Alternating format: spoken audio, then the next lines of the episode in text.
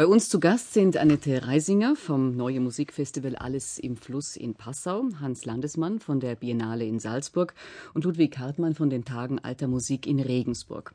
Ein Festival findet über einen kürzeren Zeitraum statt. Ragt es wie ein Leuchtturm aus der Kulturlandschaft oder handelt es sich eher um merkantile Strohfeuer, wie unser Eventphilosoph in seinem Beitrag vermutete? Da frage ich jetzt mal ganz zugespitzt den Herrn Landesmann, der hat vorhin schon die Fäuste geballt. Wie wichtig ist die Publikumserwartung für eine Konzeption?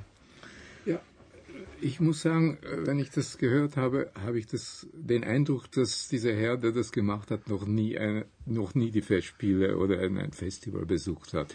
Ich war letzte Woche bei drei Festivals, äh, in Salzburg, dann äh, Mondsee, wo, wo ich das Vergnügen hatte, das Mingwett-Quartett äh, zu hören und jetzt äh, gestern Abend noch in Tirol in, in ähm, Schwarz bei den äh, Klangspuren. Äh. Und da muss ich sagen, ich habe äh, selten so ein, ein gutes Publikum und so enthusiastisches Publikum erlebt, wie zum Beispiel in Mondsee oder in, in, in Schwarz.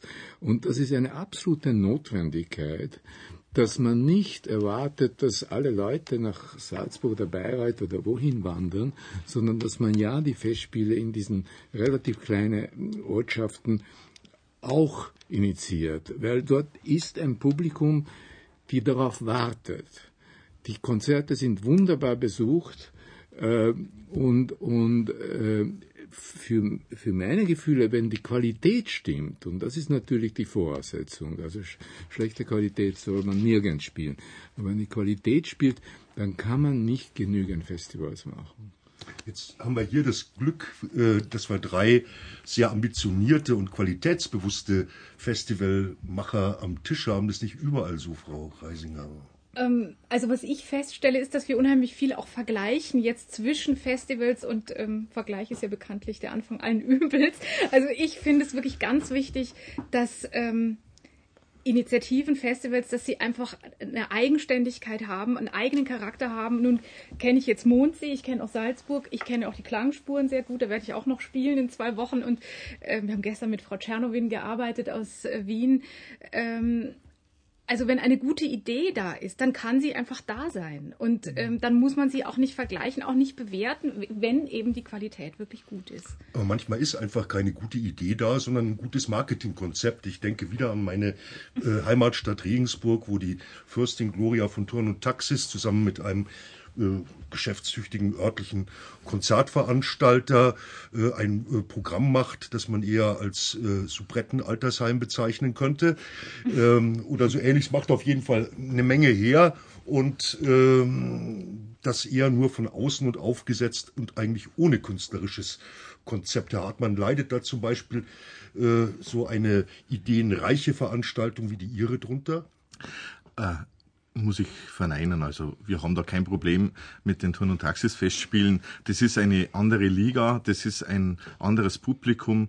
Äh, es ist völlig was anderes, einfach in allen Bereichen, ob das jetzt das Publikum ist, ob es die Programme sind, ob es die Größe ist, wenn da 5000 Leute da sind, das alles über Lautsprecher dann verstärkt wird. Das ist ganz was anderes. Der Eventcharakter ist das Entscheidende bei diesem Festival und ähm, da ist das Programm nicht das Wichtige, sondern da sind die Leute das Wichtige und die Pausen sind das Wichtige. Und ich muss sagen, äh, wir bemühen uns da auch und wir haben da überhaupt kein Problem, da uns abzugrenzen. Wir haben ein ganz anderes Publikum. Unser Publikum zu den Tagen alter Musik, das kommt wegen der Musik. Das kommt, weil die an den Orten, wo wir die Konzerte stattfinden lassen, da möchten die Musik erleben. Und das ist äh, der ganz entscheidende Punkt.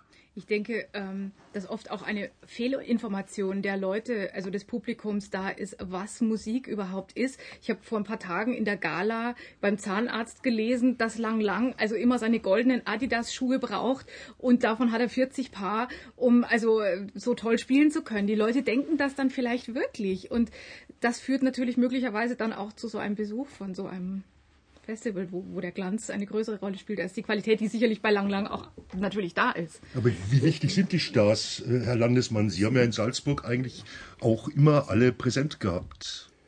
Ja, die sind sehr, sehr wichtig. Ähm, das sind sehr wichtig, weil äh, durch diese ein, ein Star ist für mich ein, ein Fehl, Fehlbegriff, ein Fehlwort. Es gibt große Künstler und die sind nicht Stars zufällig, sondern das sind ganz große Künstler, die lange toll spielen oder singen.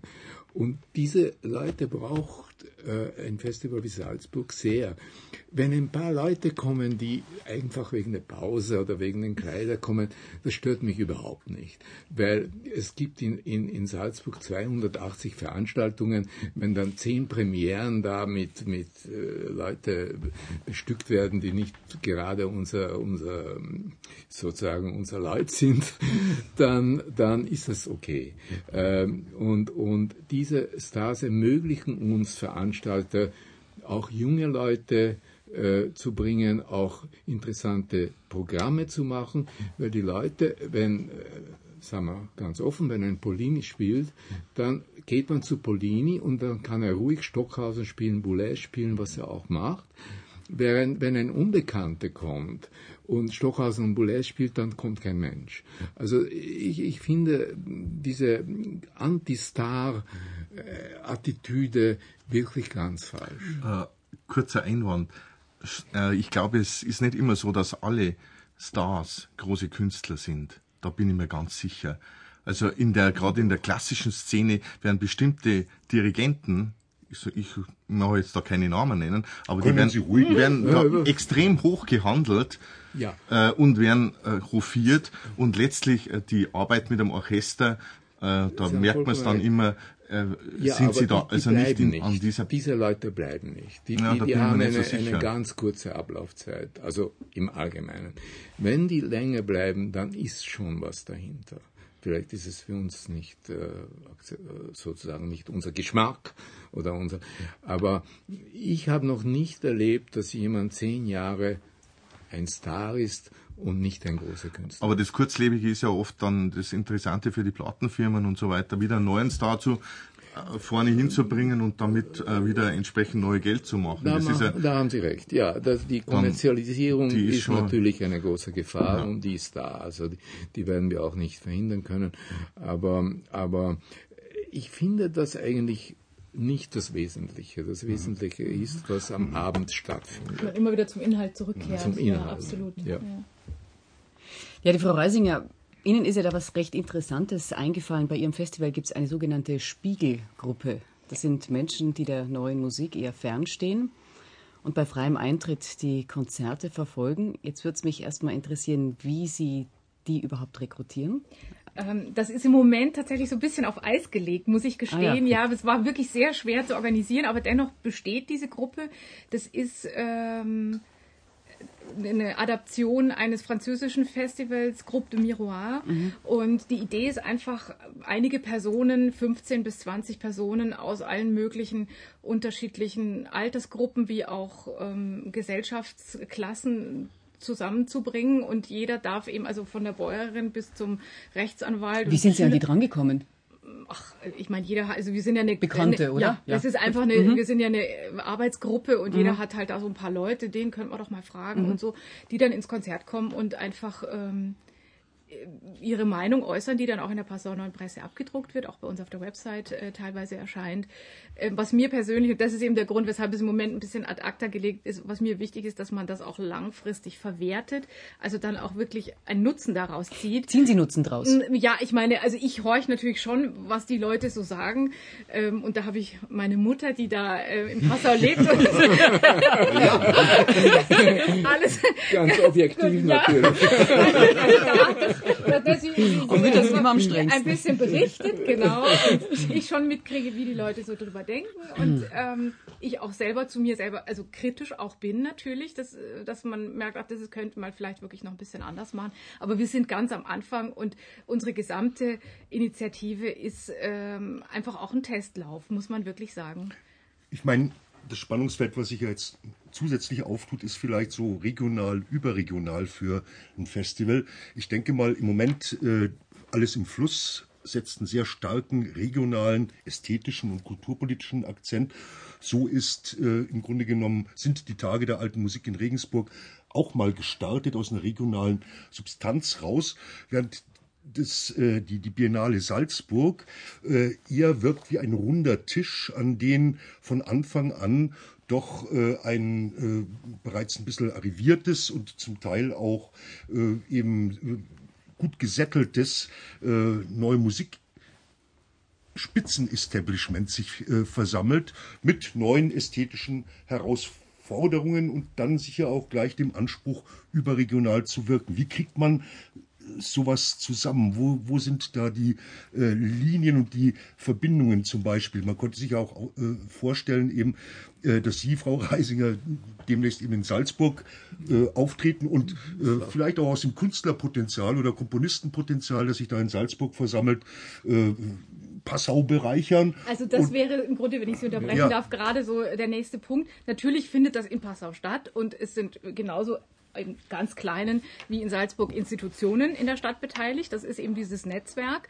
Andererseits ähm, bin ich natürlich äh, ausübende Künstlerin, Musikerin und komme unheimlich viel rum und bin einfach auch bei hervorragenden Veranstaltern in die Schule gegangen, was Programmmachen angeht. Natürlich Salzburger Festspiele, zum Beispiel auch äh, Klaus Lauer, der ja hm. heute nicht hier ist. Ähm, ehemals Römerbad Musiktage, jetzt hm. Alpenklassik Reichenhall, äh, wo wir sehr oft gespielt haben, viele Uraufführungen gespielt haben, der also erstklassige Programme gemacht hat, ähm, wo ich einfach sehr viel gelernt habe.